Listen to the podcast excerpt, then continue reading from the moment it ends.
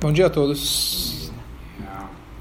É uma passagem famosa na Torá de que quando Yosef quando Yosef ele estava no Egito, ele era vice-rei do Egito, ele começou a chantagear os irmãos, fingindo que ele não os conhecia.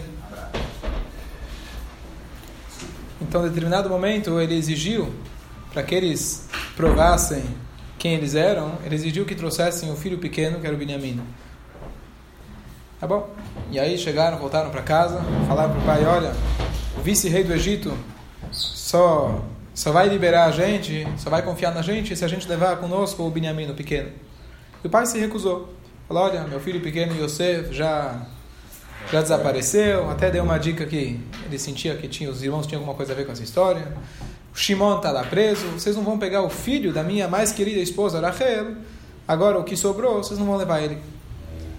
E surge a pergunta: qual que é o problema? Jacob, você não confia em Deus? Se Deus quer que aconteça alguma coisa, vai acontecer tanto em casa quanto no caminho. E se não vai acontecer, deixa ele ir. O que, que você está preocupado? Então, nossos sábios trazem uma frase importante que diz que a Satan mekatreg veshat sakana. Significa que o Satan, o anjo responsável por retirar uma vida, ele mekatreg, ele vem com acusações em momento de perigos em momentos de perigo. Então, se alguém está num momento, numa viagem, em algum lugar onde naturalmente oferece mais perigo, nessa hora o Satan ele quer aproveitar, deixa para levantar uma ficha e ver se, vamos lá, deixa eu consigo mais um cliente aqui para para minha mala. Então o que acontece? Daqui a gente vê um conceito importante que naquela mesma paraxá, o Yosef, o pai, o Yaakov, ele dá uma, uma, uma uma dica para os filhos, ele fala Altir Gezubaderech, desculpa, Yosef, ele falou para os irmãos, não briguem no caminho. E uma das dicas que ele deu para eles, quando estavam indo, voltando para o Egito, ele falou, não briguem no caminho, porque possivelmente quando eles voltaram, começaram a brigar, poxa, está acontecendo isso porque você vendeu, não, porque você jogou no poço, não, porque você não tirou, e eu começar a brigar. Ele falou, não briguem no caminho. E nossos sábios aprendem a importância da gente ter um caminho tranquilo, e além disso, da gente se ocupar com Torá durante uma viagem. Por que, que eu estou falando isso? Essa semana a gente acompanhou a tragédia, a grande tragédia que aconteceu. E tudo que acontece no mundo, o Shem fala, a gente tem que prestar atenção e aproveitar isso como um, um trampolim para a gente crescer e para a gente se aproximar ainda mais de Hashem. Então, número um, a gente tem que, eu pensei o tema fazer, o tema de sobre viagem, segurança em viagem, uma coisa hoje comum, de avião, carro, etc. E obviamente sem sem desmerecer ou menosprezar a dor de todos aqueles que estão sentindo tanto os familiares quanto os torcedores. Eu estava lendo esses dias, né, as pessoas comentando que cada um sente como é um familiar. Aqueles que acompanham, gostam do futebol, realmente sentem de muito, muito próximo. Então, de forma nenhuma, menosprezar a dor e não apenas tirar uma lição, mas primeiro estender nosso sentimento para todos aqueles que estão sofrendo e passando por esse momento e que a Hashem possa recompor a dor e que, e que todos e que todos e que todos sarot, que todos os sofrimentos do nosso povo, dos outros povos, que a Hashem possa trazer Mashiach, vai trazer a paz e a vida eterna, se Deus quiser. Amém. Então, levando em consideração que o, o Satan mecatrego, o Satan, ele vem acusar no momento de, de, de, de insegurança, então, número um, existe uma lei independente que a pessoa não pode se colocar em risco. O Shmarté meod et nafshotechem, a Torá diz pra gente, você tem que cuidar demais da sua alma, não tem essa frase meod, essa linguagem meod muito em muitas mitzvot. Meod, Deus não fala cuide muito do Shabat. Cuide do Shabat, já entendeu? Quando se trata de cuidar da nossa vida, preservar a vida, a Torá fala meod, tem que se preservar demais. Ou seja, a pessoa está proibida pela Torá fazer alguma coisa que vai colocar a sua vida em risco. Agora, vai dizer, bom, andar de carro é um risco andar na rua é um risco, tudo é um risco, é óbvio. Então, a questão é o que é necessário para o teu dia a dia. E, vamos dizer, foi adotado e essa é a maneira da gente viver, esse é o comum do teu dia a dia, isso a gente é, é, é o que a gente faz. O que acontece, a gente não pode se expor a um perigo desnecessário. E, obviamente, você vai andar um carro que ele está desregulado, vai andar com um motorista que é maluco, tá certo? Então, é óbvio, você está se colocando em perigo. Então, isso é proibido pela Torá alguns pontos, isso serve como uma, uma, uma, segurança. É interessante que esses conceitos que eu vou falar agora, alguns deles se tornaram bem popular. Apesar da importância deles, se você fosse colocar numa escala de importância de leis, de brachot, provavelmente esse não é dos mais importantes. Então, por exemplo, hoje ficou é muito comum você ver as pessoas andar com, com um chaveirinho do Tfilat Aderech, cartãozinho na carteira do Tfilat Aderech, aquela reza, prece que se faz no caminho. Então, isso é uma das dicas importantes que se faz, essa, essa tefilá, essa bênção, um pedido para Hashem. E Fanecha, a gente pede porque a gente possa ter uma viagem segura, sem ladrões, sem animais, animais selvagens. Alguém me perguntou, quando você viaja de, de, de carro, não tem animais selvagens. Não é verdade. Você muitas vezes vê na placa, aquela, vê na estrada, aquelas placas dos animais silvestres que podem estar atravessando. Se te cruzou, você bate, tá certo? Então Deus nos livre. Eu lembro quando foi 11 de setembro, e um rabino conhecido tinha, tinha feito um comentário interessante, que ele falou que sempre que se viaja de avião, você também faz essa bênção, você pede para Deus, para Deus proteger. E ele falou, nunca, ele nunca entendeu direito porque a gente fala velistim. Listim significa aí ladrões. Ele pensava, como podem ter ladrões dentro do avião? Né? E ele falou, depois da história de 11 de setembro, ele entendeu. Assim que ele fez esse comentário. Alguém estava tava dando um a respeito, a pessoa, a pessoa perguntou, mas será que a gente não pode mudar o texto hoje? O texto está certo, ele é autêntico e ele engloba todas as necessidades, mesmo que as, as, as, os detalhes mudam, a maneira, o meio de locomoção, etc., mudam, mas a essência é idêntica e se aplica para qualquer situação. Então, primeira coisa, Tfilat Aderech. Então, algumas alachot é, existem algumas discussões, divergências, mas a grosso modo, quando você viaja, vai daqui para uma outra cidade, você pega o carro, você pega uma estrada. Se você está dentro, dentro da cidade, você não precisa fazer essa brachá. Se você vai sair do perímetro urbano, você sai um quilômetro depois do perímetro urbano, que já não tem mais casas, não tem mais gente morando, então lá você faz o Tfilat Aderech. O ideal é você parar o carro, faz o Tfilat Aderech e aí você continua. O Tfilat Aderech vale a pena ler a tradução uma vez, pelo menos, para entender o que a gente está pedindo. Literalmente, é um pedido, uma prece, para que a gente tenha uma boa viagem. Se você vai e volta no mesmo dia, lá tem um parênteses que você já inclui. Em vez de você fazer na ida e na volta, já que é no mesmo dia, você já na ida faz Betach Zirei no Dechalom, você pede para você voltar em paz também. Tem um detalhe aqui, a Alaha atrás, que existem brachot que elas não iniciam com Baruch Atah.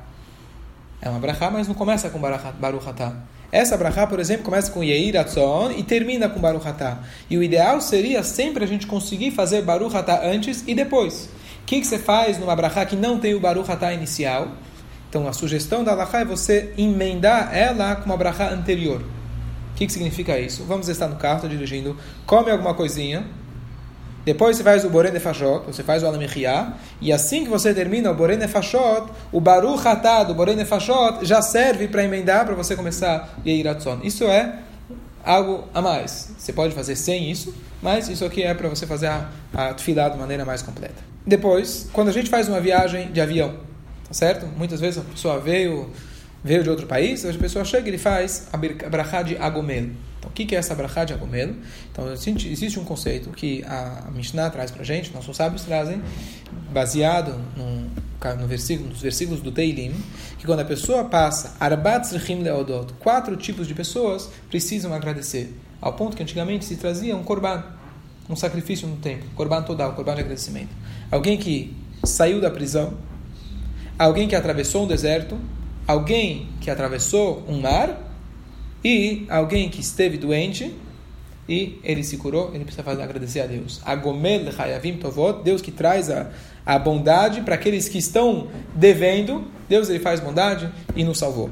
E aí todo mundo responde, Amém, Bishuk Machatov, tem uma frase que a gente fala. O ideal é você até subir na Torá. Você não tem preferência sobre outras pessoas, se alguém tem um Bar Mitzvah, se alguém tem um Yurtzeit, eles têm preferência. Mas se dá, você sobe na Torá, justamente como foi hoje, e você faz essa brachá do Agomel. Então existe aqui uma discussão na Laha interessante. Hoje em dia, atravessar deserto não faz parte do nosso dia a dia. Um mar, pessoa que foi fez um transatlântico, fez um cruzeiro, então existe discussão se a pessoa deve ou não fazer, pela questão que hoje a segurança é muito maior. Então não é igual que antigamente o cara ia fazer uma viagem, vai lá saber se ele vai chegar. Quer dizer, as chances, os, os, os índices de acidentes são muito menores. Então existe essa dúvida. Então um dos posquim, pelo menos na atualidade, ele diz que duas opções. Se você ficou vários dias em alto mar, ou se mesmo você ficou pouco tempo, mas teve uma tempestade que te colocou em risco, isso te obriga a fazer essa brachá. Doença. Doença tem vários detalhes, não vou dedicar a isso, mas basicamente a pessoa teve que passou por um risco e agora já se recuperou completamente. Ele tem que chegar na sinagoga e fazer um agradecimento a Deus porque ele passou por um perigo. E agora vem, é, bom, a pessoa que foi presa tem que falar, Lava Jato, etc. Depois, é, depois disso, depois a pessoa que viajou hoje de avião, que é o mais comum, tá certo? Então, se você fez uma viagem de avião, existe a seguinte dúvida, e olhem que interessante. Os, os poskim da atualidade fazem uma análise. Qual é o motivo que a pessoa tem que agradecer e fazer essa brachá?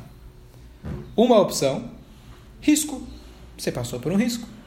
Então vamos parar e analisar. Se você andou de trem, também tem risco. Andou de carro, também tem risco. O risco de uma viagem de avião, pelo que os índices apontam, é muito menor do que um acidente de carro. Deus nos livre. Tá certo? Então, se for por esse pensamento, eu não deveria fazer essa brachá. Mas existe um outro pensamento que fala o seguinte: qual é o motivo que quando você atravessa um deserto ou o mar, por exemplo, você tem que fazer essa brachá? Que lá não é um lugar habitável naturalmente. O ser humano foi criado para viver na terra, na superfície, e não na água. O ser humano foi criado para viver na zona habitável, na zona urbana, não no deserto. Você conseguiu sobreviver por um barco, você lá e conseguiu levar as provisões necessárias para você sobreviver no deserto, mas lá não é um lugar habitável. Lá por si é um lugar onde a pessoa não consegue sobreviver. Então eles dizem, olha, o avião está no ar. Ah, se por um instante aquilo não funciona, infelizmente, como a gente viu, já não é um lugar habitável. Ou seja, o ar não é um lugar habitável. Então, por esse pensamento, eles falam você tem que fazer essa brachá. Então, já que existe essa dúvida, qual que é a linha de pensamento? Se é o risco ou ser um lugar habitável, então fica o seguinte. A decisão fica o seguinte. Se você viajou, fez uma viagem de mais, assim trazem alguma uma das opiniões pelo menos, mais de uma hora e quinze. Então pega, por exemplo, ponte aérea, não tem. Mas você vai daqui para Buenos Aires, por exemplo, você vai daqui para algum país, mesmo que seja na, na, América do Sul, você viaja mais do que uma hora e quinze. Especialmente juntam isso se você passou por um mar, ou você passou por um deserto, mesmo que você sobrevoou. Porque isso está juntando dois pontos na Allahá. Ah, por nada eu estou atravessando o deserto. Ah, mas eu não estou no deserto, estou em cima. Mas juntando esses dois pontos, então eles falam, na prática, quando é mais do que uma hora e quinze, pelo menos uma, da, uma das linhas de pensamento, fala que a gente tem que fazer essa bracha. Então, com certeza, se você viajou daqui para os Estados Unidos, para Israel, quando você chega lá, você faz a bracha, e quando você chega de volta, você faz a bracha. Se você parou no meio, ainda em trânsito, você não precisa fazer a bracha, e o ideal é que a pessoa faça isso dentro dos primeiros três dias que ela chegou, procura uma sinagoga, segunda, quinta, Shabbat de manhã ou Shabbat à tarde, para você poder fazer essa brachá de agradecimento a Deus. Não faz antes. E agora, mais uma coisa. Existem segulotes, costumes, coisas boas que a gente pode fazer para aumentar a nossa segurança na viagem. E, de novo, se a gente lembrar aquele ponto do, do, do Yosef, de que o ponto do Yaakov, que ele estava preocupado com o filho, então, da mesma maneira que a gente está se colocando num risco e o anjo negativo ele vai querer levantar uma ficha, tem coisas que a gente pode fazer para garantir que ele cale a boca. Então, quais são essas coisas? Tem várias coisas na viagem. Eu vou comentar algumas delas. Então, número um, existe aquele costume de fazer shliach mitzvah. Quando alguém está indo viajar, você dá para aquela pessoa uma nota de um dólar, dá para ele uma tzedakah e você fala: quando você chegar lá, você procura uma instituição uma sinagoga e se deposita na caixinha de tzedakah. Uma missão. Uma missão, exatamente. Porque shliach mitzvah, existe uma regra, shliach mitzvah enanizakina. A pessoa que está é, numa missão de uma mitzvah, nada de mal vai acontecer para ele. Então, por isso, se você assume, eu estou indo para lá para fazer uma mitzvah, é verdade, vou fazer business, vou passear com a família, isso é desculpa. Você está indo lá para colocar tzedakah, essa é a nossa missão, para isso que você está indo lá. Então, aquilo, número um, você transforma toda a tua viagem e dessa maneira você tem uma segurança a mais. Não sempre que alguém te comentar, falar, olha, eu estou indo viajar, é bom dar para ele um, um, dinheirinho, faz uma dobra diferenciada para que a pessoa saiba que isso aqui é da cá. E dizem que isso aqui é um truque dos rabinos.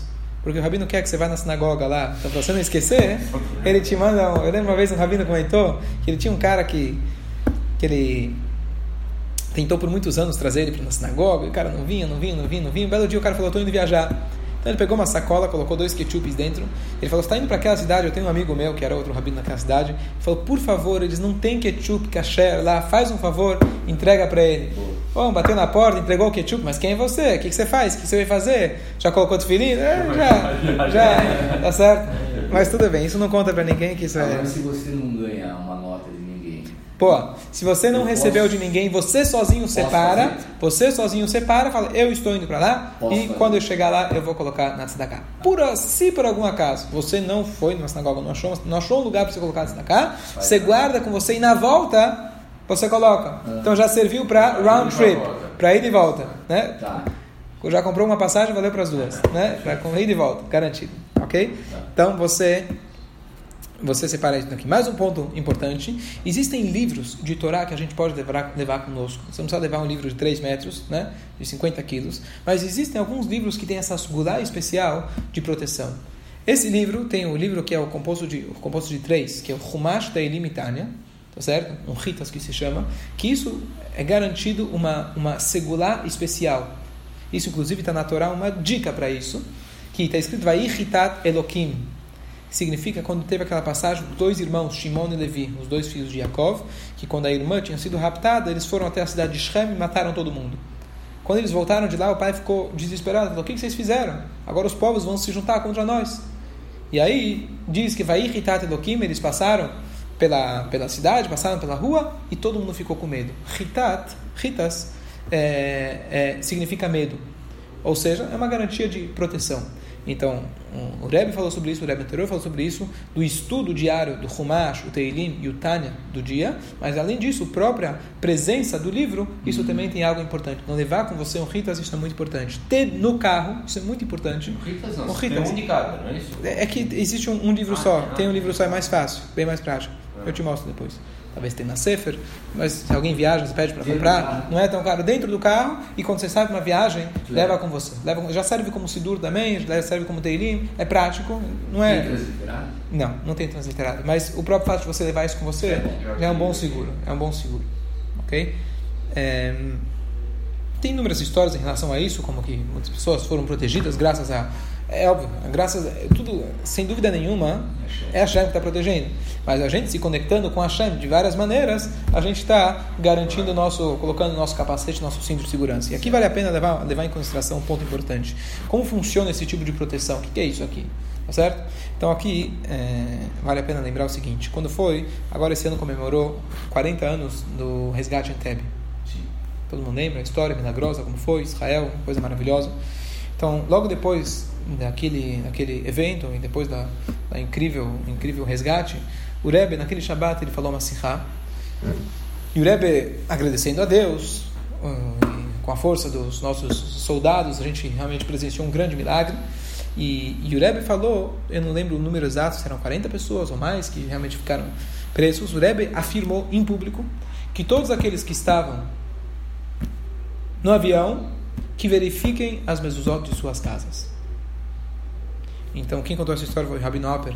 Atualmente ele está colocando, postando no Facebook histórias muito interessantes, muito vale a pena, vale a pena assistir. Então ele contou, ele falou o seguinte, que assim que terminou o Shabat aqui em São Paulo, ele sempre ligava sábado à noite para saber o que, que o Rebbe falou naquela semana.